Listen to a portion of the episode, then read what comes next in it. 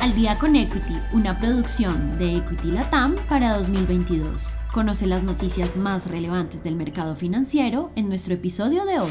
Noticias de cierre de la semana, viernes 26 de agosto. Wall Street con altas incertidumbres. En el transcurso de la jornada del mercado del jueves, los inversionistas muestran fuertes incertidumbres en el mercado bursátil de Estados Unidos, debido a que se encuentran a la espera de las declaraciones del presidente de la Reserva Federal en el simposio de Jackson Hole, el cual se realizará en la jornada del viernes. Los principales índices de Wall Street vienen presentando resultados mixtos, donde el índice Dow Jones se aprecia 0.01%, el S&P 500 0.44% y el índice Nasdaq 0.71%. Rusia aumentará el tamaño de su ejército militar. El presidente de Rusia, Vladimir Putin, habría firmado un decreto para aumentar el tamaño de las Fuerzas Armadas de Rusia. El ejército ruso aumentará en 1.9 millones a 2.04 millones de efectivos. La última vez que Putin aumentó el tamaño del ejército ruso fue en 2017, donde el número de militares para combate eran de 1.01 millones de efectivos. El decreto entrará en vigencia a partir del 1 de enero de 2023. Según el Instituto Internacional de Estudios Estratégicos, Rusia contaba con 900.000 efectivos a inicios del año y 2 millones de reservistas que presentaron servicios en los últimos cinco años. Esta acción preocupa a los países de Occidente que consideran que el conflicto entre Rusia y Ucrania se puede extender más de lo esperado. PIB de los Estados Unidos se reduce. Se informó que el Producto Interno Bruto trimestral de los Estados Unidos se redujo en 0.6%. Sin embargo, esta caída fue menor a la reducción del primer trimestre con 0.9%. De esta manera se produce dos contracciones consecutivas en el PIB, lo que técnicamente se puede considerar como una recesión en la economía del tío Sam. El experto de Wells Fargo informó que definir una recesión no es tan fácil como parece y considera que se puede considerar recesión cuando casi todos los datos económicos muestran resultados de disminución.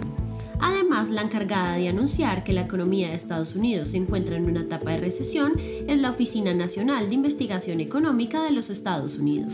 El precio del petróleo se reduce.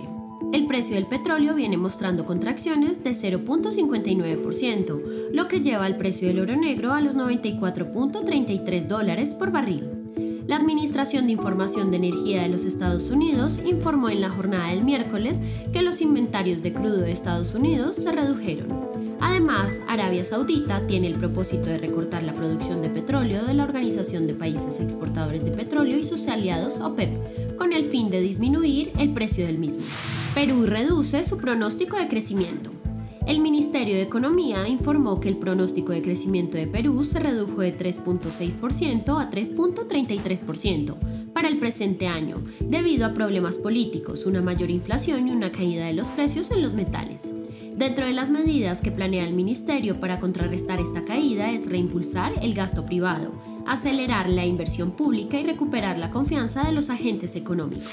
El país viene sufriendo de constante conflicto minero que tiene en paro la producción de las bambas por protestas de comunidades indígenas.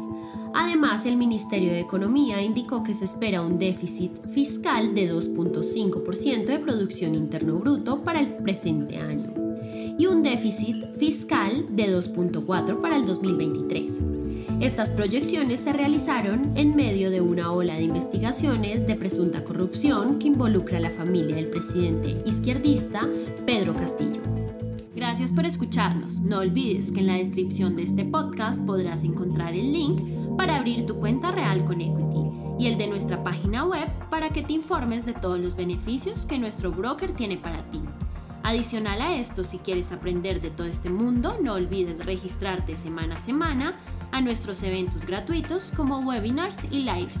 Encuentra toda esta información en nuestra cuenta de Facebook y también en nuestro canal de YouTube para que no te pierdas ni un solo minuto de nuestras transmisiones. Si te gustó este episodio, no olvides seguirnos, compartir con tu red y escucharnos todos los lunes y viernes de apertura y cierre del mercado financiero. Esto fue Al día con Equity. Nos escuchamos en el próximo episodio.